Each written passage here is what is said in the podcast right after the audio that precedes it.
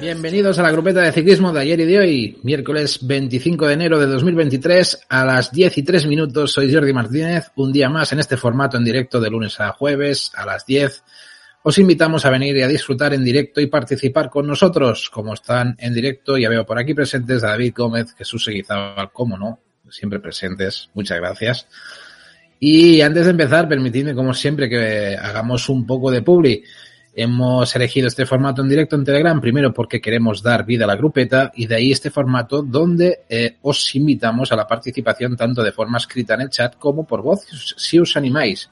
Esto es evidente que no es Twitch, aquí no hay donaciones, pasa y disfruta del contenido en Telegram. Aún así, si quieres apoyarnos, lo puedes hacer haciéndote fan de nuestro podcast en iVoox, con, con eso aportas un mínimo de un euro con 49 al mes. Además, podrás disfrutar de nuestro contenido exclusivo para fans como la grabación de estos diarios en la grupeta, que los podrás escuchar cuando quieras. Pero también puedes colaborar de forma gratuita uniéndose a Telegram y participar en los directos o suscribiéndose a nuestro podcast, dándole al like y comentando los episodios, que eso también nos posiciona en la plataforma para llegar a más gente.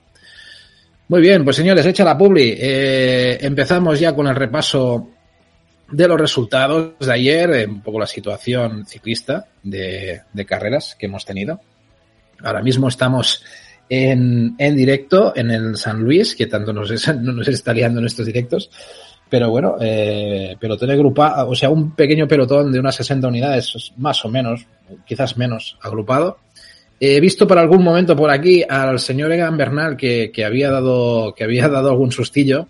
De hecho, el susto también me ha pegado a mí Pro Cycling Stats, porque cuando he mirado la, página web, San Juan, perdón, San Juan, siempre Jesús me recuerda que vivo en los mundos de Yupi con lo de San Luis, San Juan. Eh, antes de mirar la Pro Cycling Stats, os tengo que decir que he alucinado bastante hace cinco minutos, porque he visto un grupo de unos 15 ciclistas donde estaba Inga Bernal y según Pro Cycling Stats decía que estaba a 7 minutos del pelotón. Y digo, madre mía, la que se está liando. Eh, lejos de la realidad, entiendo yo, porque al final ahora Pro Cycling Stats ha vuelto a la realidad y dice que hay todo el pelotón junto. Así que, como no lo estoy escuchando, tampoco os, sé decir si Alix me está contando la realidad o está contando cuadros de bicicleta o cambios, o cambios en las manetas. Así que nada, sigamos a nuestro rollo. Si queréis, me vais informando los que estáis en el chat de, de, cómo está la situación. Yo voy a ir metiendo mis rollos, mis carreras, mis historias, ¿vale? Y si queréis ir informando un poco de la situación, pues, pues os lo agradezco mucho.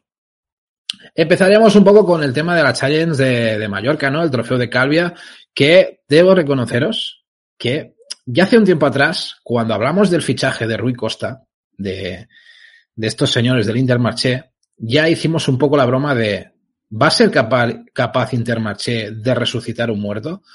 Pues oye, empiezan bien. Empiezan bien porque de entrada Rui Costa se lleva una, una carrera eh, que realmente, pues oye, eh, yo no esperaba tan pronto, ¿no? Que Rui Costa mojase con Intermarché. Y así que, bueno, ¿qué, qué, qué os voy a decir? Eh, sor una sorpresa bastante agradable, eh, pero bueno, ahora contamos un poco cómo ha ido la cosa, pero que también es Madrid Rui Costa, yo creo que esta etapa, ¿eh? Que ha sido también un poco al estilo que nos tiene acostumbrado el portugués. Fue el primero de los días de competición de esta Challenge Mallorca, la ganó Rui Costa, confirmando y así algo que siempre nos deja perplejos, que es la capacidad que tiene este equipo, el Intermarché, de sacar oro a todo lo que toca. Esa es la, la gran realidad.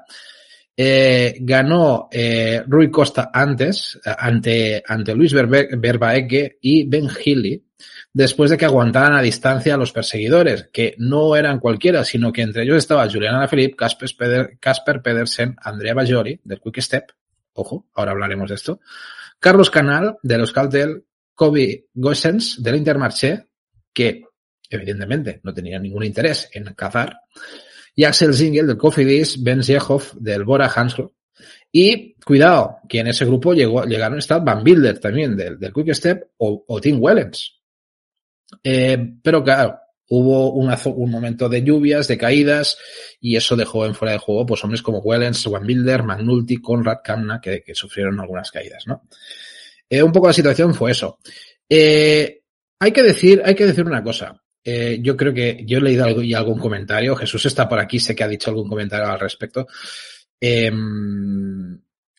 lo del Quick Step, lo del Quick Step, hoy creo que es bastante de juzgado de guardia. Yo lo he visto así por encima, no sé qué opináis vosotros, decidme lo sé que queréis por comentarios o lo que, o lo que veáis, pero lo poco que he visto yo me ha parecido una, una cosa surrealista totalmente. Porque tienes por, de, por delante, por delante a un compañero, por detrás tienes a tres, llegaron a ser cuatro, eh, pero al final tenían tres. Evidentemente, Juliana Alaphilippe y Bajoli trabajaron pa, para, para la posibilidad de caza detrás de Pedersen, de Casper Pedersen, eh, porque Casper Pedersen era el único que no colaboraba, estaban eh, Juliana Alaphilippe y Bajoli intentando tal. Yo creo que al final la intención de Cook Step aquí, y es una opinión mía, ¿eh? creo que un poco la situación era que no confiaban demasiado en, la en las posibilidades de, de, de. ¿Por qué? Porque sabían que estaba Ben Healy, pero el señor Rui Costa. Y vamos, yo soy el director de Quick Step y ya os digo yo que a esa, a, esa, a, esos tres de cabeza hay que cazarlos sí o sí teniendo tres tíos atrás y más teniendo Casper Pedersen, porque Rui Costa te la va a liar, te la va a liar. Es que es, es que lo sabes, es que lo sabes además. Y, y, y he visto un Rui Costa bastante colaborador dentro de lo que cabe. Porque ya sabemos que Rui Costa es un tío que tiende a no colaborar demasiado en este tipo de, fugas y luego se sale con la suya. Yo creo que lo he visto bastante colaborador, pero sí que es verdad que Ben Healy ha tenido el peso y, eh, digamos, la, lo que ha hecho, Ben Healy lo que ha hecho es mantener este grupo vivo, básicamente, sobre todo la parte final. Y eso, evidentemente, el señor Rui Costa ha sabido aprovecharlo muy bien. No, no hay ninguna duda. Pero claro, a mí lo que me choca un poco es que al final, pues, el Quick Step, con tres tíos atrás, hostia, me parece, me parece muy fuerte. Yo creo que ahí han sido los grandes perdedores de esta, de esta, de esta carrera. Eh, pues era el día ideal para Bajoli. Sí, pues, pero es que esto, ya, es que es que al final entre Bajoli, Alaphilippe y Casper Pedersen, mmm, bueno, supongo que confiaban mucho en el sprint de Casper Pedersen. A ver, Casper Pedersen es un tío que tiene un sprint muy fuerte también, ¿eh? Eh, yo creo que confiaba mucho en Casper Pedersen. Pero no les ha salido bien la jugada, es evidente. Yo creo que han sido los perdedores de, este, de esta carrera. No solo no han conseguido cazar al grupo de arriba, de, cabeza, sino con tres tíos, sino que además eh, la apuesta de arriba ha perdido. Yo creo que ha sido, ha sido, vamos, para pa hacérselo ver. No, no digo que, esté, que estuviera a la altura del, del famoso eh, eh, Ian Stannard, ¿no? El, Ian Star, el estarnazo que les metió en la UNLAP. Pero, pero, pero, porque no, porque no era una carrera tan importante, pero vamos, ahí, ahí ha estado, ¿eh? El tema es que ha sido un poco de juzgado de guardia, ¿eh? Lo que ha pasado aquí. Pero bueno, el más listo de la clase, Rui Costa, como siempre, se ha llevado esta victoria, lo ha hecho muy bien. Eh, lo que hemos dicho, Giovanni Philippe hizo mucho trabajo para Casper Pedersen, mucho, mucho, mucho currazo. Eh, y en el último kilómetro, sin embargo, Gili, lo que os decía, ¿no? Ha pisado el acelerador a fondo en el grupo de cabeza con la esperanza de intentar subir al podio. Era un poco la, idea que tenían, ¿no? La victoria, pues, para Costa, que derrota a Verbeeke, y bueno, su primera victoria desde el 4 de febrero de 2020, cuando ganó una carrera en el Tour de Arabia Saudita. Ojo, eh. Llevaba un tiempo sin ganar también Rui Costa. Lo leo por aquí, eh, Jesús dice, no ha ganado, pero son los que más puntuaron. Sí, sí, sí, pero yo creo que Quickstep al final los puntos, sí, bueno, quieren ser el mejor equipo del World Tour y eso también lo tienen en cuenta, no hay ninguna duda. Pero que esto, hostia, Jesús, entre tú y yo, esto lo tenían que haber ganado. Si eran cuatro tíos, eran cuatro tíos contra todo el mundo. O sea, hostia, yo creo que lo han jugado muy mal, lo han jugado muy mal. O sea, no sé. Han jugado fatal. A ver, vamos a decirlo de otra manera. Les ha salido fatal. Vamos a decirlo tal, tal cual, ¿eh? Les ha salido fatal. Eh, es lo que hay. Sí, sí, claro, es lo que tú dices. Claro que te, tenían que haber ganado. Sí, sí, es que es así. Bueno, Verbaeke, ¿qué dice? Derrotado, ¿no? O sea, derrotado por Costa, dice, quizás no era la mejor carta para jugar. Él mismo lo ha dicho, ¿no? Dice, sabíamos que hoy iba a ser un muy técnico, agitado por la, por el tema también de las bajadas que había. Como equipo intentamos empezar con una buena posición. Estuvimos hasta cinco hombres en un grupo donde, donde, donde había 12 ciclistas. Ojo, ¿eh? Un control muy bueno, ¿no? Jugamos nuestras cartas, pero tal vez no era la mejor carta para jugar porque no soy el más rápido. Eso lo dice el propio Verbaeke.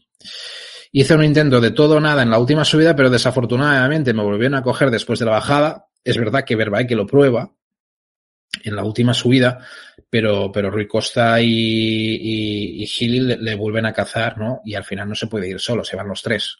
Ahí el intento yo creo que está bien. Si se hubiese ido solo, pues bueno, otra, otra cosa hubiese, hubiese cantado porque luego el control de los quick step en el grupo perseguidor hubiese, hubiese perjudicado mucho al intento, ¿no? Eso, eso hubiese, hubiese estado bien. El problema es que se le unen ahí Rui Costa y Gili, ¿no? Y entonces supe que era muy difícil ganarle a Costa. Fue campeón mundial una vez y sabe cómo terminar una carrera. Si lo sabía, si lo sabía, lo que tenía que haber es entorpecido tanto como hubiese podido el grupo de cabeza para, para que desde atrás los pillaran. Eso también es otra. Yo creo que ahí, bueno, es lo que hay. Bueno, eh, yo hemos, eh, yo creo que hemos visto la primera de las de las eh, carreras de, de la Challenge, ha estado bien. Mañana veremos ya la segunda. Creo que mañana puede haber un poco más de cosillas, pero bueno, lo vemos después en la previa. Y, y claro, dice, dice Jesús, le vino muy bien a Costa y a Gili. Claro, es que es eso. Ahí les, les vino, les vino todo de cara también, es verdad. Al final es lo que hay. Y nos vamos a la Vuelta a San Juan. La Vuelta a la Vuelta a San Juan, ahora sí lo he dicho bien.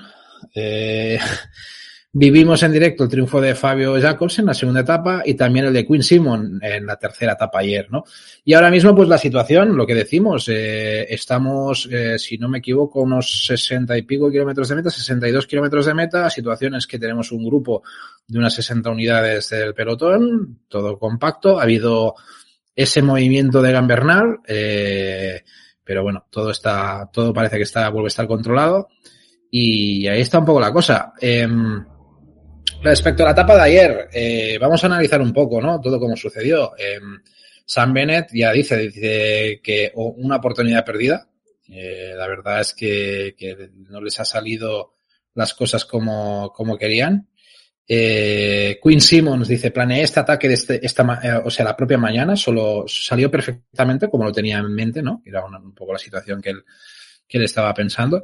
Y, nada, que se inspiró en su ataque en un ataque de, de Zdenek. No ha sido el único, el propio Google Step también, también lo tenía en cuenta. Un ataque de Zdenek Stibar que hizo exactamente lo mismo en la carrera de etapas de Argentina en 2020, ¿no? En el, en el mismo final.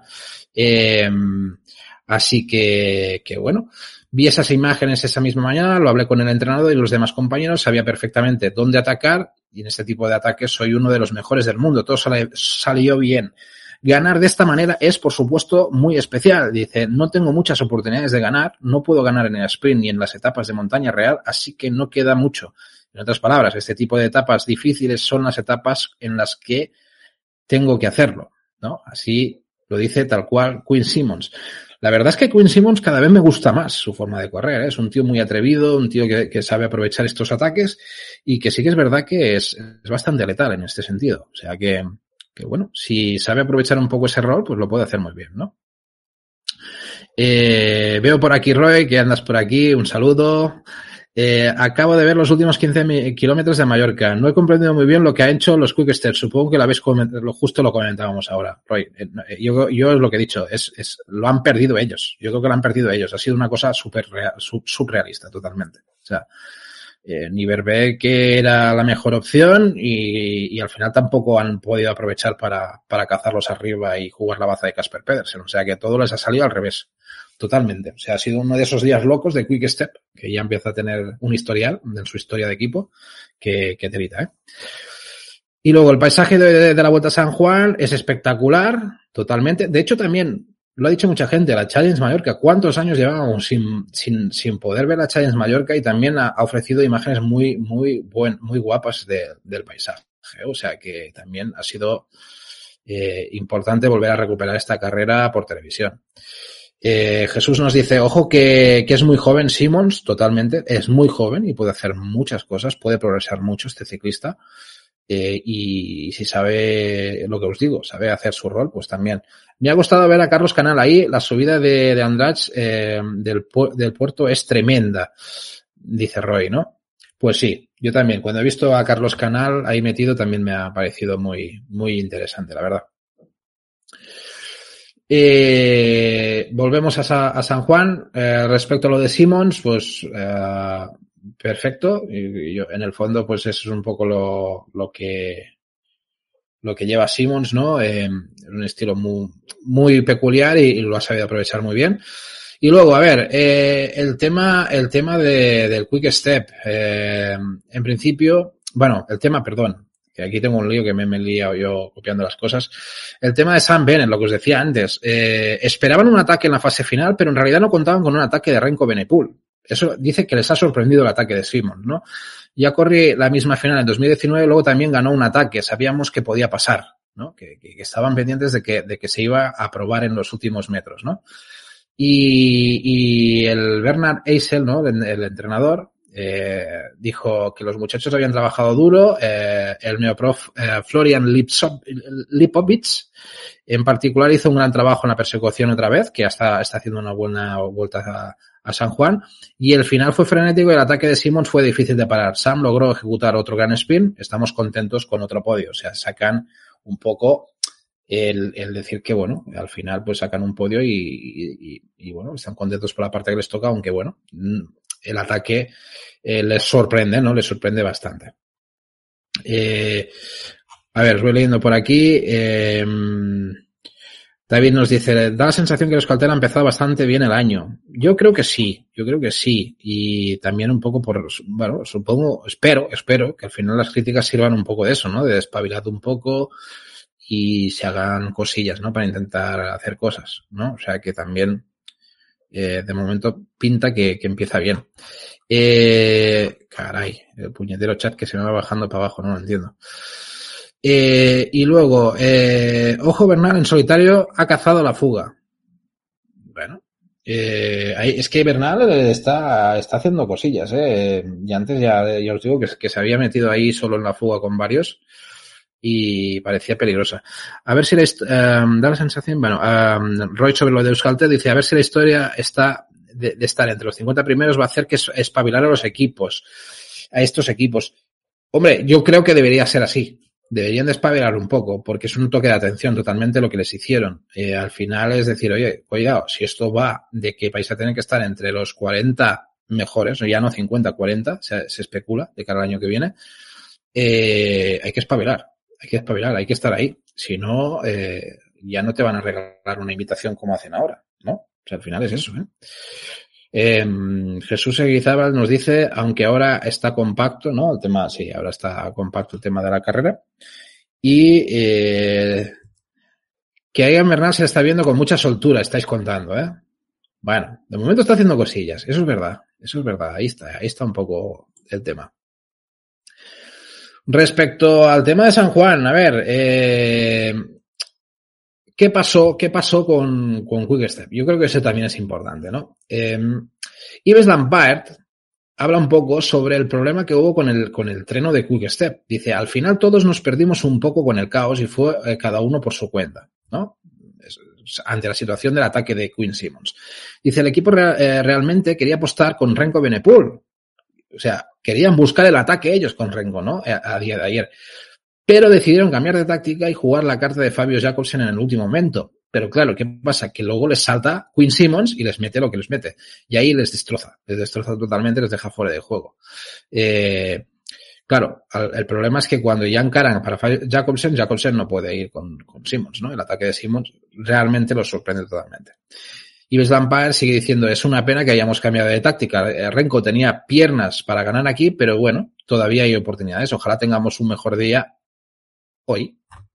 Ojo, todo esto. No sé si hoy van a intentar alguna cosa, pero ahí, ahí está la cosa. Y dice, Simon se fue por la derecha y yo estaba a la izquierda y no pude reaccionar, dice Lampard. Cuando Simons pudo ganar 30 metros, sabíamos que sería eh, difícil de recuperar esos, esos metros, ¿no?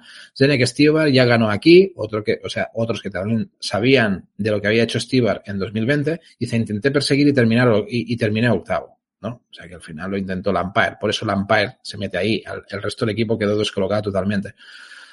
Por supuesto, no podemos quejarnos, ya tenemos una victoria en el bolsillo, pero queremos más. O sea que el Cook va por todas, va a intentar conseguir más victorias y la cosa eh, hizo, eh, eh, lo ha hecho así. Hizo lo de Steven en 2020, es lo que ha dicho Jesús. Sí, sí. O sea que en principio ya en, en, o sea, el propio Simmons ya dice que su ataque está inspirado en ese ataque de, de en 2020. Sí, sí. O sea, es, es un poco eso. Nada, y, y bueno, veremos a, hoy esta etapa, ¿no? Esta etapa número cuatro, que es, bueno, que ya lo hemos visto, es una etapa parecida a la segunda, donde hemos eh, dicho que las escapadas podían triunfar y aquí se puede esperar una llegada al sprint. También podría pasar, veremos a ver cómo va, dependerá un poco de la velocidad y si suben, ¿no? Pues a qué ritmo sube todo y, y va la cosa, ¿no? Así que bueno, estaremos pendientes aquí de, de toda la historia. Eh, la Tropical de Misebongo, eh, en el semanal ya comentamos la segunda etapa con, con triunfo de Jason Tesson y hoy se ha disputado la tercera etapa y ha repetido triunfo Jason Tesson. O sea que el señor Jason Tesson, que tanto nos ha recordado muchas veces Jesús, eh, pues sigue demostrando que, que, tiene un potencial espectacular y aquí, y aquí está. Así que volvió a ser el más rápido en el sprint masivo, venció a Alexander Salvi y a su compañero de equipo Geoffrey Sub, que además le, le, valió para que, bueno, el liderato que tenía su compañero Geoffrey Sub pasó a manos de Jason Tesson. Así que, bueno, ahí, ahí quedó la cosa. Y David Gómez nos dice, y Burgos de momento también eh, viene en la Tropicale con Barce que pintaba bien, eh, que, que, pintaba buen fichaje. Estamos en el inicio, pero pinta bien. También Aparicio y Angulo metidos en carrera. Pues sí, pues sí. Es que cuando antes hablabas de Euskaltel lo, pensaba así, así, un poco por encima. O sea, yo creo que todo, al menos de momento hemos visto a casi todos los pro teams eh, bastante bien metidos en carrera.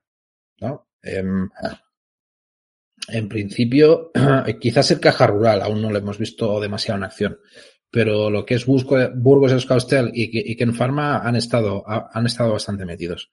Así que y lo, y lo del caja rural lo digo así de memoria, no me suena haberlos visto demasiado, ¿eh? pero, pero bueno, eh, por ahí anda la cosa. Veo un poco más flojo, al, ¿ves? Jesús me dice, veo un poco más flojo al caja rural. Bueno, es arranque de temporada, ¿eh? yo creo que ahora, ahora vendrá, vendrá todo el calendario español, que ahí van a tener que demostrar muchas cosas estos equipos. O sea que nos vamos ya a Jaén pronto y, y vamos ya a, a tope con el calendario español, con lo cual ahí, ahí se verá, ahí se verá un poco la, la situación de todos. Y nada, señores, nos vamos a la actualidad. Vamos a la actualidad, vamos al señor Nairo Quintana, eh, porque hay que hablar de Nairo Quintana, es lo que hay. Yo creo que como muchos de vosotros habéis hecho el ejercicio de, como mínimo, de escuchar, o bueno, igual ya ni eso, ya no, no ni, ni, os habéis atrevido, ¿no? De escuchar eh, las declaraciones de Nairo Quintana, ¿vale? Eh, a ver, al fin y al cabo, un poco Nairo lo que venía a decir es que no va a parar como ciclista profesional. Medios locales ya informaron anteriormente que el escalador anunciaría hoy su retiro, pero bueno, rueda de prensa ha dicho literalmente que no tiene intención de, de, de despedirse. No me voy a rendir. Eso es lo que ha soltado, ¿no? Dice que está muy buena forma, seguirá luchando para volver a competir y dice ser un ciclista honesto que ha seguido las reglas.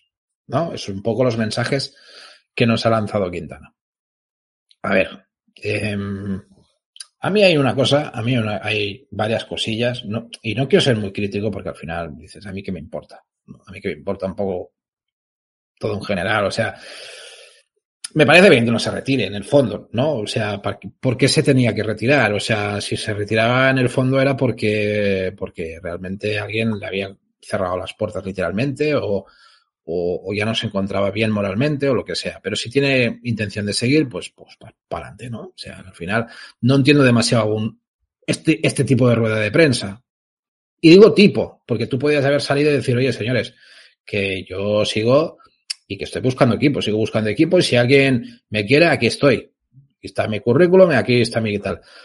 Pero claro, yo he escuchado 20 minutos de una cosa que me ha parecido eh, lo mismo que hace un político delante de todos sus seguidores políticos, o sea, de, partido, que es meter un discurso donde enfatizas ciertas palabras de lucha, sufrimiento, y lo enfatizas de tal forma muy al estilo de, un político. Y yo no sé si es que pretende un poco eso, dar un discurso político también es verdad que he escuchado en muchos sitios que es que Nairo es una institución, no podía rebajarse a, esta, a ir con equipos como Medellín, como hizo Miguel Ángel López. Miguel Ángel López es una cosa, Nairo Quintana es otra, ¿no? Es algo mucho más importante. Y lo puedo llegar a entender. Pero, pero de ahí hacer un discurso totalmente político, que es lo que has hecho, eh, tío, eh, es que más, a mí me ha dejado loco, me ha dejado muy loco el tema, porque eh, también tenía la sensación de que su discurso escrito que ha leído era muy político, es lo que os digo, pero además parecía que sí intentaba señalar como ciertos culpables, pero cuando se le ha hecho preguntas, el tío ha desviado totalmente la. Cuando se le ha hecho preguntas directas, el tío ha desviado totalmente el, el, el, el disparador, como si no pasara nada, que él simplemente está buscando equipo, que no pasa nada, tal, tal, tal. Y eso me deja un poco loco, ¿sabes? Es decir, hostia, tío, no, no sé qué has querido buscar con esta tal. Y luego todo, perdonad, perdonadme que os lo diga claro, y sé que algunos gente de Colombia nos escucha y tal, eh, el peloteo que hay en el periodismo en Colombia me parece surrealista. ¿eh? Pero es que, pero un peloteo, un peloteo, pero, pero que yo no he visto, no, bueno, igual sí que a, contador y tal, algunos sí le han hecho la pelota en directo de esta forma. Pero, hostia, me ha parecido muy exagerado el peloteo. O sea, esto es opinión muy mía, ¿eh? No, no, es que no sé, parecía que, bueno, no sé, que, le estaban ahí adulando, no, no sé, un rollo muy raro sé. Yo creo que aquí intentamos ser un...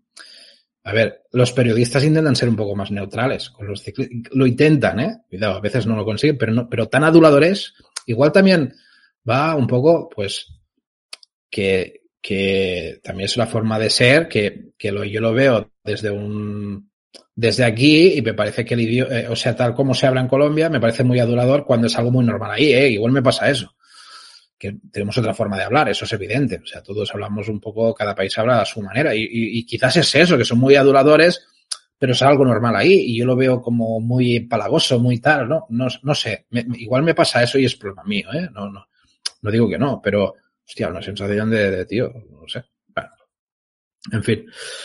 Eh, os leo por aquí, que seguro que he metido aquí alguna cosa, igual me decís, ojo, Uf, por los cuentas ha sido, ah, o sea, Roy dice, uf, por lo que cuentas ha sido un rollo telepredicador que poco apetecible. Bueno, es un resumen que hemos encontrado muchos desde aquí. También es verdad que supongo que los más críticos sobre este discurso hemos sido los europeos. También es verdad que el mensaje también daba una sensación de que eh, los europeos hemos cerrado la puerta al gran ídolo de, de, de Sudamérica. ¿Sabes? Eso es lo que os digo. O sea, también parecía un discurso muy encarado en ese sentido, ¿no? Y yo creo que aquí hay mucha gente que quiere que, que Nairo Quintana siga y si alguien le habrá cerrado la puerta, pues supongo que habrán sido pues ciertos organismos o no, si es así, que, que bueno, que no, no, no son, no son toda Europa, ¿no? Al final, yo creo que es un poco eso. Jesús Egizábal dice, mal gestionado desde un principio no tenía que haberse bajado de la bicicleta, haber delegado en los expertos, abogados y su manager. Ya, ese, ese rollo de su manager y todo el rollo, siempre lo iba, lo, lo, iba como muy remarcando, ¿no? Lo del manager, no, yo es mi manager, yo es mi manager. Bueno, no sé si, no sé si lo han jugado bien o no, pero sí que es verdad que al final parece ser, y él mismo lo ha reconocido, tuvo eh, contactos con algún equipo europeo y por lo que sea no llegaron a un acuerdo y que ahora lo que pretende es eh, zanjar unos temas empresa empresariales suyos para embarcar en Europa de cara a, mi, a, mediados de febrero para hablar con estos equipos y ver qué posibilidades hay de recalar. Recuerdo que Pozo Vivo el año pasado entró a, mediados de febrero en algún equipo. También he escuchado algún, alguno diciendo, ¿cómo va a entrar un equipo si están todos llenos? Ya nos ha demostrado este mercado que si hay que hacer un hueco a alguien, se le hace. Aquí, aquí puede pasar mil cosas, ¿eh? O sea que, eh, y, Nairo, y Nairo yo creo que el peso, tiene el peso suficiente que si un equipo tiene el interés, le va a hacer hueco de alguna manera u otra. O sea que, por eso yo supongo que el, tío quiere ir a hablar pronto para buscarse esa pequeña posibilidad de colarse en algún sitio. Como ya veremos. Pero, pero yo no lo descarto que, que pueda pasar una cosa así. Al final estaremos de acuerdo que el tío aún tiene piernas para poder dar cosas a algún equipo. Y si al final, pues, bueno, el tramador no es es lo que es, que no es, no es sancionable, pues al final, pues, pues, los equipos también pueden, si, si se cara todo y, el, y la MPCC no se mete por el medio y todo lo que se ha medio hablado, pues yo creo que aún está un poco la cosa ahí. ¿No? Eh, yo en el fondo, a mí me gustaría volver a Nairo Quintana en algún equipo. Ya, ya sabéis que a mí, eh, a mí que me contáis, si se ha tomado tramador o no se ha tomado tramador, sí. Coño, pues ya está. Si, si lo han pillado, supongo que va a ser lo suficientemente listo para que si corre en un equipo no lo vuelva a tomar. Es que, es que eso, si no ya es que es tonto de remate que se vaya a su casa, ¿no? O sea, es así. En fin, eh, quizás en su forma de respeto a mí me pasa en clase con algunos alumnos, ¿no? La, la forma de preguntar las cosas, dice, ¿no? La forma de empalagar, ¿no? Dices, eh, David, claro. Puede ser, puede ser. Eh, es, no sé, eh, me parece una cosa así. Jesús Aguizada dice, se está creando una inquina contra Movistar y en general España. Giuseppe Cuadro, ¿no? El, el, manager. Eso dice, eso dice, eso dicen que es Giuseppe Cuadro, sí. Creo que sí. No lo sé seguro, ¿eh? Tampoco lo he mirado. Pero bueno, sea Cuadro no, creo que ha sido mal gestionado. Un aplauso al que filtró que se retiraba. Bueno, es que no voy a señalar a nadie, pero hay, hay, voy a decir, me da igual. Es que no, no voy a decir ni si es una chica un chico, lo que sea, da igual. Hay alguien por ahí pululando que tiene unas ganas de, de, soltar noticias. Y, a ver, también se ha dicho que el, que el, padre se ve que tiene bastante culpa de todo lo que se ha, ha, salido por ahí. Y creo que culpan al padre de, es que el padre ha dicho, el padre ha dicho, pero coño, la mitad de vosotros habéis metido el micro ahí, el padre, aprovechando que sabíais que os iba a soltar tonterías. Culpables también sois los que metéis el micro ahí, eh. Cuidado. Eh, que es muy fácil culpar a los demás, pero algunos van a buscar, ya saben dónde va a buscar.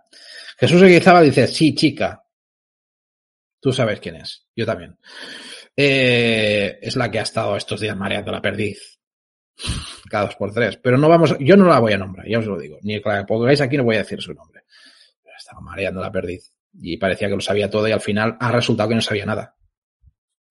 es que es así. Pero bueno, es lo que hay.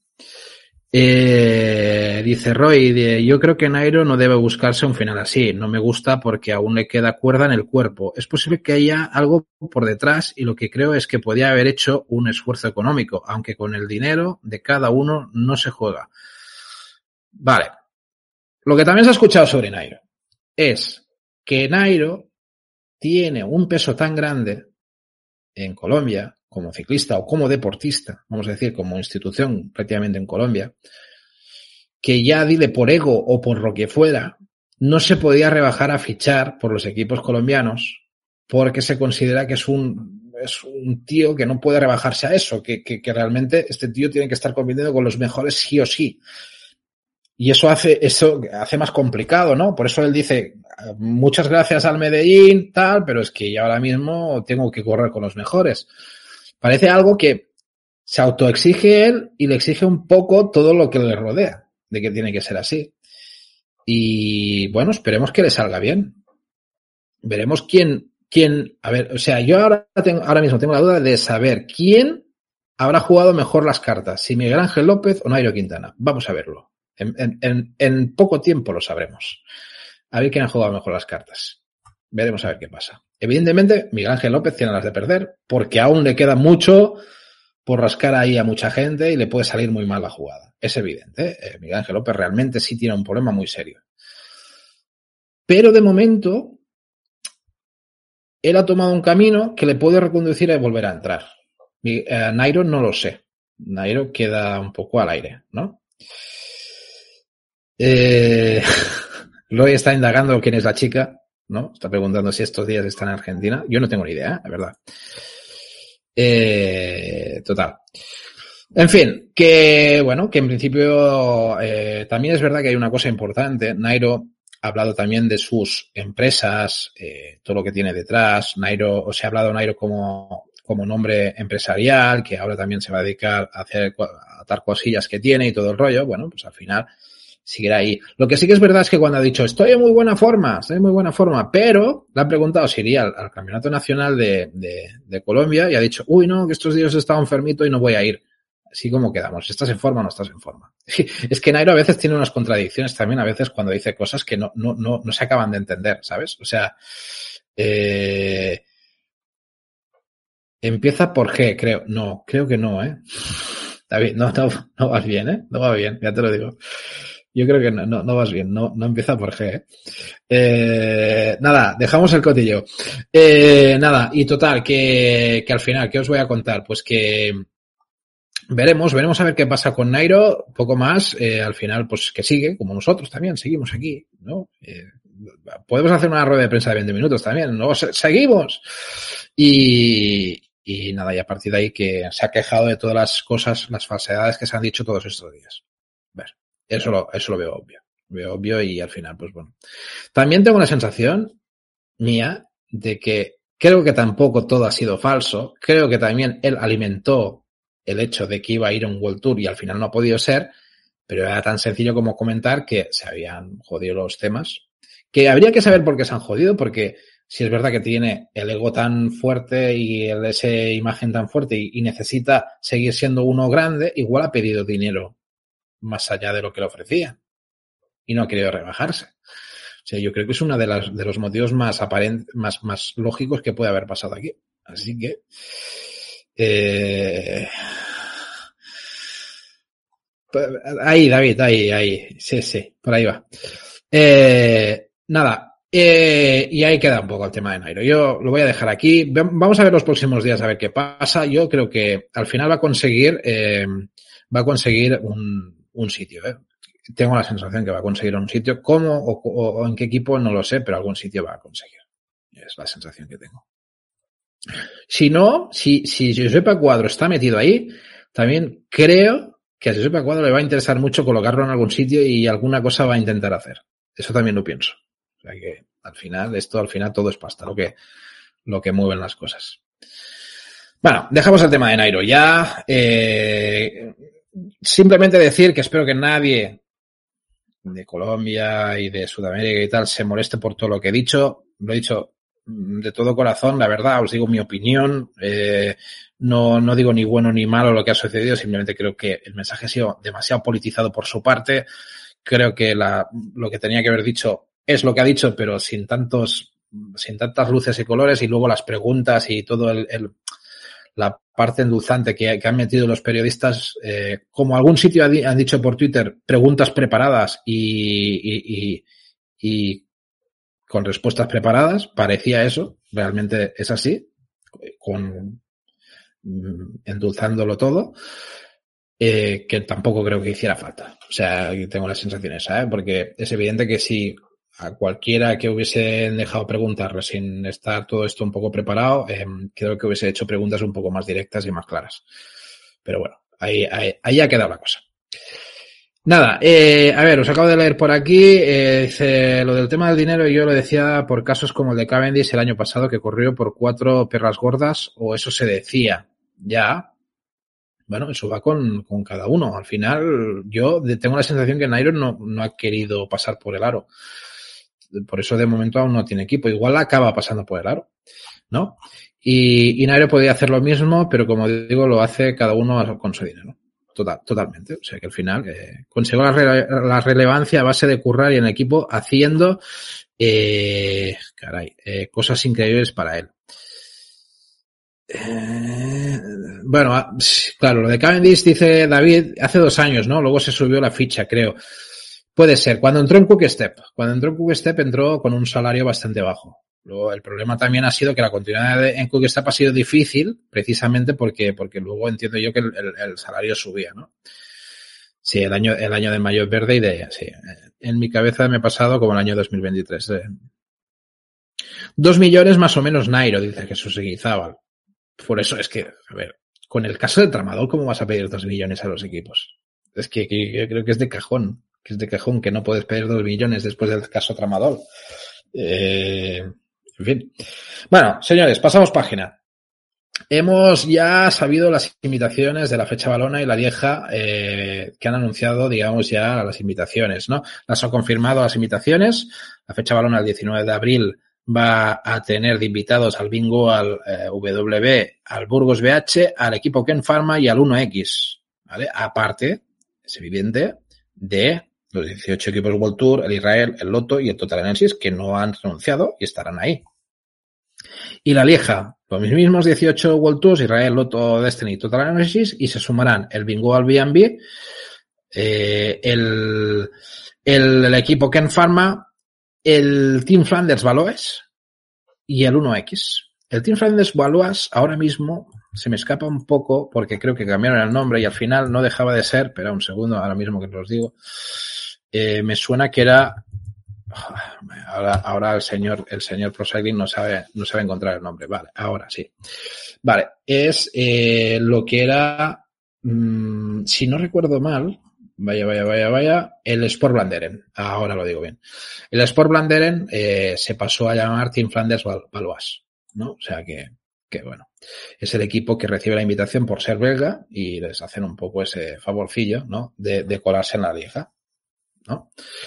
Así que bueno, me alegro bastante por el hecho de que pueda estar Burgos BH también en, el, en la flecha balona y el Ker Pharma que, que, repite en Lieja, como el año pasado, y además se, se suma. Bueno, y no, fecha balona también estuvieron. Estuvieron fecha balona y Lieja, si no me equivoco, el Ken Pharma. Así que ellos repiten y luego se añade el Burgos al, al, a la fecha balona. Así que, que bueno, eh, al menos tenemos un, par de representaciones del Pro Tour español que, que está bastante bien.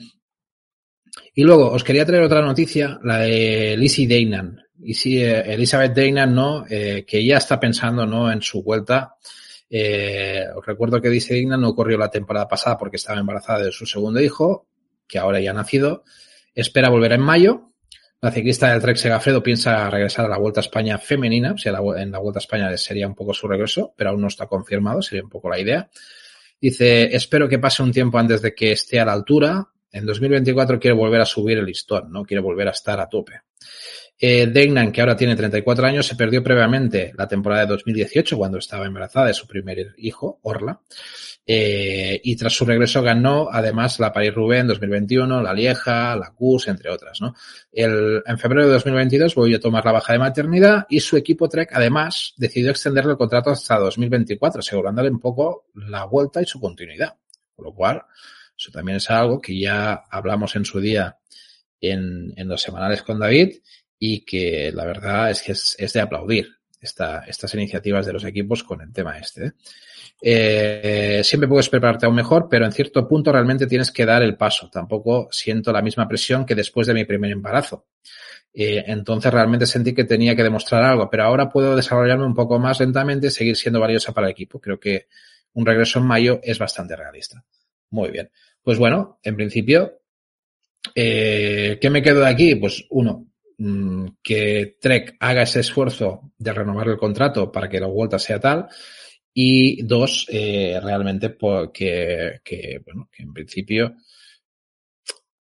tenga esa tranquilidad de volver con tranquilidad y además plantearse la opción de 2024 como, como el año de, de, de, estar a tope, ¿no? O sea, que 2023 te pueda servir un poco el final de temporada para volver a ponerse a punto después del embarazo y todo el rollo. Así que bueno, muy bien. Chapó por Lizzie Degnan porque realmente tener dos hijos y, y, seguir siendo profesional de un deporte, ojito, ojito, no lo veo fácil. Seguramente tiene el dinero también para que puedan cuidar un poco sus hijos, ¿no? También, o la pareja, o, quien sea, pero al final eh, es de admirar, es de admirar, no es fácil, no es fácil. No es fácil eh, hacer esto tan lejos de casa durante muchos días del año y, y tener esta valentía, así que, que es de admirar. Eh, ¿Qué nos dice David? Se está hablando mucho de la no invitación de Electro a la Vuelta a Valencia y es raro, ¿no? Aunque con 11 corredores quizás no lo pudieran, pienso, pero ir a otras carreras, no sé, pero se está haciendo mucho ruido. He leído algo y no lo quiero, o sea, a ver, he leído algo así de pasadas y no os lo puedo asegurar porque no he tenido tiempo hoy para mirar el tema, pero creo que hay algún problema con el Electro que no se está hablando claramente. Creo que Electro no puede ser invitado a la Vuelta a Valencia, por lo que he entendido, por condiciones e historias raras de normativas que no permite que, que, lo puedan invitar. Y eso no se está hablando de, o sea, por lo que yo he entendido, ya nos informaremos bien, ¿eh? Ahora lanzo simplemente por si alguien lo sabe, que lo comente en comentarios y tal. Lo lanzo un poco tal. Pero he leído algo así como que por normativa la Volta a Valencia no es que no lo hayan querido invitar, es que no lo podía invitar por normativas, historias, no sé si de la propia organización o de la propia UCI. Algún tema ahí. algún tema hay. Eh, he leído algo así por encima y creo que ha sido un comentario de Twitter y claro, deberíamos de buscar información real sobre ese tema. Porque, claro, un, comentario de Twitter puede ser muy subjetivo, pero parecía que el que lo comentaba sabía de lo que hablaba. Así que por eso, que a veces lanzamos mensajes muy rápidos en, en, Twitter, yo me sumo, ¿eh? Hostia, que no hacen esto. Y luego hay motivos. Eh, ya dice Jesús, Jesús, lo dices bien, no te fíes de Twitter, pero es que no me fío de Twitter ni por una cosa ni para la otra porque eh, igual estamos acusando a la Vuelta de Valencia de no haber invitado al Electro y hay un motivo que no están contando.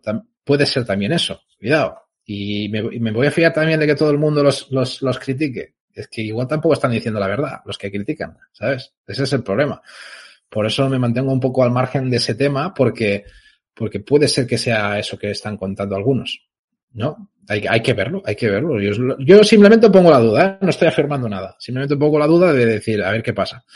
Eh, también Jesús nos dice que Movistar le está tirando en el pelotón. Sí, eh, yo, yo lo he visto en momentos, ¿eh? que están, están siendo bastante protagonistas ellos y, si no me equivoco, es el total, el total que está por aquí delante. Bueno, no sé, es que lo veo tan pequeño con el móvil que no veo nada, un carajo.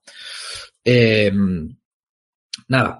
Y luego, Señores, eh, hoy le toca a Gaviria, dice David. Bueno, veremos, veremos si llega, si llega Volata o el señor Renko quiere romperlo todo y decir aquí no hay Volata. Veremos, veremos, porque ya ha avisado a Lampard que, que tienen ganas de, de guerra. Eh, no sé, en clave ciclocross, eh, Michael Van Zorenhout, que todavía está luchando un poco con su enfermedad, dice que tuvo fiebre el pasado fin de semana y todavía no se está entrenando. Es posible, posiblemente previsto que correrá en Besanzón el domingo, pero hay dudas de si va a llegar para Jame, ¿no? Que es un poco la duda que hay.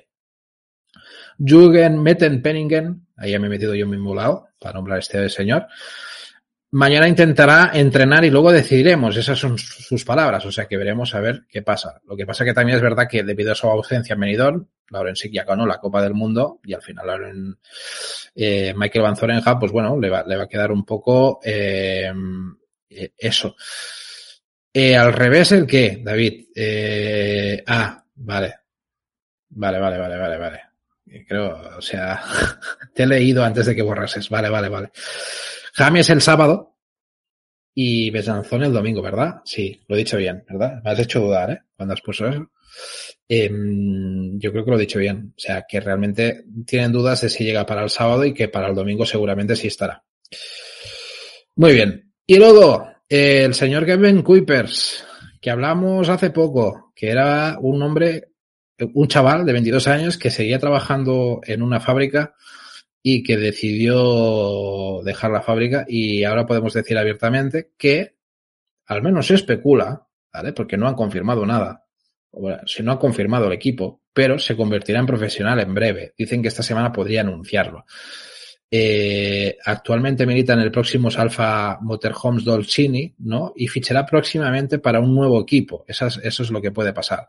Todavía no se sabe el equipo que será. La noticia ha sido confirmada por Pierre Fritz. Pierre Fritz ha dicho que eso va a ser así esta semana. Sea, que se va a confirmar. Kuipers, de 22 años, empezó la temporada como un corredor bastante, o sea, prácticamente desconocido, pero la terminará como una de las revelaciones de la temporada. Además de una serie de victorias en Francia, la victoria general de la Copa en Francia lo, lo acompaña, ¿no? Se también ganó una carrera de ciclocross en Bélgica. Esa fue bastante detonante. Kuipers se puso en el mapa y se mostró semana tras semana, ¿no? Eh, enseñando, enseñando un poco sus capacidades. También contó Vial Fitz que trabajaba cuatro de cinco días a semana, o sea, a la semana laboralmente en una fábrica, ¿no? Lo que os contaba, que ya contamos en su día en el semanal, y soñaba en convertirse en, en un profesional. En la semana de su victoria en Essen, ¿no? Que fue la clave, dejó su trabajo para poder concentrarse al 100% al, al ciclocross. Eso le reflejó inmediatamente eh, con su, sus actuaciones y un quinto puesto en el nacional que le pusieron en el escaparate. Eso también eh, le dio mucho peso, ¿no? Total, que el buen desempeño de esta temporada, pues bueno, se ve recompensado eh, con un lugar primero en la selección belga para el Mundial y además un nuevo equipo, que Kuipers firma el contrato, según se dice, esta semana o la próxima. Ahí está un poco la cosa. Así que nos alegramos bastante por Kuipers porque eh, lo está haciendo muy bien y vale, y vale bastante la pena. Eh, Simons ha ganado el último sprint intermedio, nos dice Jesús Equizábal. Y luego, eh, David dice, Jordi, perdona, eh, eh, pone esto. De, todos modos, no correrá la Copa del Mundo en Besanzón domingo y el trofeo de Jame sábado es un caso dudoso. Lo digo por la previa. Dices que no correrá Besanzón y es duda para Jame. Mm, bueno, yo lo, lo, he visto totalmente al contrario. Bueno, pues no sé. Eh, si, si así es tal cual, pues perfecto. Nos confirma David que eh, no va a correr en Besanzón y que va a estar en. Y, que está la duda en Jame. A mí me parece poco raro, pero, pero bueno. No corres la del domingo y tienes dudas para la del sábado. Por raro de cojones, ¿eh? Bueno, pues, pues adelante con ello. Eh, Dice que también dices que me alegro un montón por ha arriesgado y ha salido bien. Bueno, perfecto. Eh, el viaje, hombre, no lo entiendo. No te, ahora no te estoy entendiendo, David. Son de esos momentos que no te entiendo. O sea, el viaje, hombre, jeje. No he entendido el, mensaje. Bueno, total. Que el viaje a Francia. ¿Qué viaje a Francia, tío? No, es que me, estás, me estás mareando, David. Te, te, lo digo en serio. No sé qué me, no sé qué me dices del viaje a Francia. Eh, Además Vale. Bueno, eh, señores, lo que nos viene de cara a la semana que viene. Mañana tenemos la vuelta, no tenemos vuelta a San Juan, día de descanso. Vamos a ver a ver cómo termina hoy la etapa. Estamos, sí, voy refrescando. Eh, 19 kilómetros para meta. Vale. Eh, así que bueno, pelotón agrupado, si no me equivoco, situación controlada eh, y todo a punto para la, la, vuestras apuestas. David, David, David, tú decías Gaviria, a ver si, a ver si puede mojar. Y luego la tropical Anisa Bongo, eh, cuarta etapa, la más larga de edición de 2023 con 192,5 kilómetros. Las carreras son excelentes y muy suaves en una segunda parte de la etapa más accidentada. ¿no? La tradicional final del Amberene siempre ofrece eh, oportunidades para los hombres fuertes para romper al sprint. En 2018, Rinaldo, Rinaldo Nocentini lo, lo, lo logró llegando en solitario es un poco el, la etapa que nos espera en la Tropical eh, Amisa Bongo.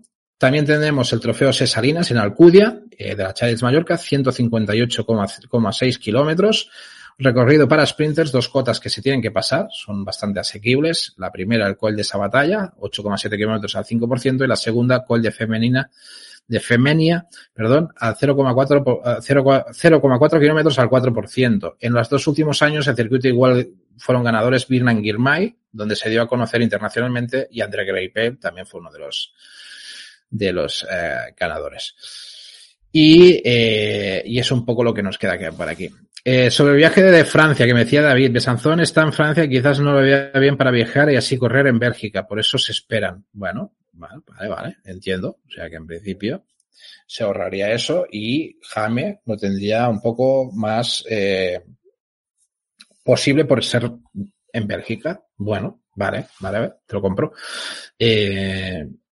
Lo había, lo había leído, ya te digo, yo había entendido que al de Besanzón iba sí o sí, pero también es lo, es lo que yo estaba pensando, que no entendía. Digo, digo, ¿qué necesidad tienes de ir a Besanzón? No, si estás mal, cuando ya la Copa del Mundo ya está, ya, ya está finiquitada, ¿no? O sea, tiene más sentido lo que dices tú, de, de al final de que, de que Besanzón ya está descartado totalmente. Al final no tiene ningún sentido. Lo que les interesa es llegar bien al Mundial y punto, ¿no? Y James podría venir bien por seguir la preparación. Eso es verdad. Eso es tal cual, tal cual es así. Vale. Y señores, antes de irnos, la sala de prensa, la sala de prensa. Eh, tenemos a Manu, comentarios, ¿vale? Nos deja un comentario, os animo a que dejéis comentarios, los vamos a poner por aquí. También los que los ponéis por aquí el chat también os agradezco mucho porque también nos ofrece la, la posibilidad de debatir y hacer esto un poco más ameno. Eh, el señor Mano dice, yo estuve ahí disfrutando de, esos cracks, eh, el circuito es lo que hay, ni más ni menos, y por cierto, un ramo, ese, eso, de esos lo tengo yo, jiji. Aquí no sabéis que me lo dio. Por cierto, Mano, te tengo que decir una cosa, porque se lo pregunté a, a David, eh, que David te puso el correo por si querías mandar la foto de quién te había mandado ese ramo. Yo le pregunté a David, oye, ¿has recibido tú la foto? No la hemos recibido. Pues si la quieres mandar, la quieres mandar. Y, y podemos decir que nos hemos quedado un poco en ascuas, ¿no? De saber quién, quién te ha dado el ramo Y nos falta la foto. Si la quieres mandar y tienes ganas, pues las mandas al, correo eh, y, lo podemos comentar y no sé, nos has dejado un poco en las cosas. Así que eh, nada, eh, sobre todo, mano, muchas gracias siempre por comentar. Eres de los seguidores que siempre está ahí puesto y siempre nos comenta, así que muchas gracias, la verdad. Y luego, Indica, a ver, nos deja un mensajito eh, por aquí, dice, buenos días, majos. Dice una reflexión al respecto de las imitaciones del tiro. Eh, sin entrar en si están bien dadas o no por la RCS, aunque anteriormente comenté que la UCI debería cambiar las normas y no creo que un equipo no sea uno de los dos que tienen que derecho propio participar en el World Tour pueda tener más de una invitación o una grande. Pero bueno, Dejando eso de lado, ¿no creéis que con la nueva normativa de puntos y teniendo en cuenta las posibilidades de ascenso, Loto y Total se equivocan al renunciar al correr el giro? Eh, ya no solo es por los puntos que puedan conseguir, sino también le cortas un poco las posibilidades a un posible candidato a subir como Israel. Eh, yo creo que no han jugado bien los puntos, al menos que hubiesen renunciado un giro, uno al giro y otro a la vuelta. Eh, Giro tiene tres italianos para invitar y la vuelta cuatro posibles candidatos para tres invitaciones y no creo que ninguno de los dos eh, dejase un equipo nacional en casa, eh, dándosela a otro como con otra nacionalidad. Dejas igualmente a uno ir por lo que quitas a Israel una plaza.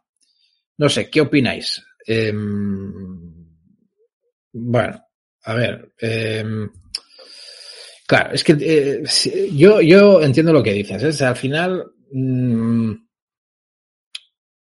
el tema de los puntos, ah, lo hemos hablado muchas veces y es evidente que va eh, a hacer que se, se provoquen muchos temas, ¿no? Y sobre todo si el año que viene las invitaciones pueden dar, pueden ir un poco en ese sentido, eh, van a ser bastante claves. Lo que sí que yo entiendo es que a equipos como a Loto o a Total les preocupan muy poco porque creo que ellos sí son capaces de puntuar lo suficiente como para que no les haga mucha sombra. Van a tener mucha ventaja en muchas cosas. Al final, eh, Israel mm, sí se le ha dado cierto trato de favor, pero a la larga se supone que no le van a dar ese trato de favor. Y, y al final, pues yo creo que una cosa son los ascensos, los ascensos de los tres años y otra cosa es lo que son las licencias, ¿no? De, de, de quienes eh, tiene derecho a, las grandes vueltas y quién tiene derecho a las, a las, a las, a las clásicas, que eso se, se, se decide cada año, si no estoy equivocado, con lo cual, eso hay mucho que cortar cada año. Hay mucho que cortar cada año. Eh, de entrada, parten con todo el calendario posible, un poco como el Alpecin y el Arkea tenían el año pasado. Eh, tanto Loto como Total y tienen las de ganar sí o sí, vayan o no vayan. Es que es la sensación que tengo. Al final tendrá mucha más ventaja que el resto seguro. Eso al final se ha, hablado mucho, ¿eh? Yo creo que el tema de puntos es muy injusto. Yo, yo soy de partidario de que en el fondo los ascensos deberían de contar solo aquellas carreras con igualdad de condiciones. me explico. O sea, que realmente el ascenso deberían contar solo los puntos eh, que fuesen Pro Tour. O sea, para mí, ¿eh? bajo mi punto de vista, solo deben contar esos puntos.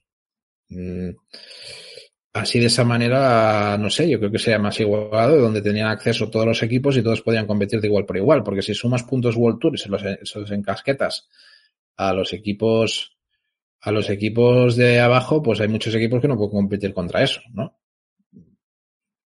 Al final es un pez que se muerde la cola. Yo recuerdo, me, suena que mucho tiempo atrás no era así. Es que me suena, ¿eh? A mí me suena que el tema antes, em, cuando se decidía esto de, los equipos y tal, eh, igual solo eran el Pro Cycling, el Pro Cycling Manager, es que no lo sé, es que no me acuerdo. Yo, eh, también es verdad que le estamos dando mucho peso a los puntos hoy en día por culpa de todas estas cosas. Y, antes pues vivíamos mucho más tranquilos. Eso es verdad. Eso sí que le doy la razón a mucha gente que se ha quejado que estemos hablando todo el día de puntos. Antes que nos importaban los puntos. Ahora les estamos dando la importancia que tienen por, por, por culpa de todo el sistema que hay. Así que eh, no sé. No sé si respondo un poco tu pregunta porque es que todo eso me parece muy, muy complicado como para intentar entender si realmente les va a beneficiar, no, cómo va a ir Yo lo único que digo es que creo que todos los equipos, igual como hemos dicho antes, los equipos lo que tienen que intentar es, dar la cara en todas las carreras posibles. Y eso sí que les va, les va, les va a dar ventaja. Les va a dar ventaja tanto a unos como a otros. Al final, mmm, si la vuelta eh, tiene que decidir entre quién invitar, mejor que estés entre los mejores 40, porque luego va a seguir invitando a los españoles. Eso es lo que hay. O sea, el sistema, hasta donde yo lo entendí, es que si estás entre los 40, eh, te pueden invitar. Y a partir de ahí, o sea, puedes pedir la invitación. Y a partir de ahí, van a invitar a los españoles están dentro. Los españoles, ¿qué tienen que hacer? Meterse entre los 40 primeros y dejarse de historias.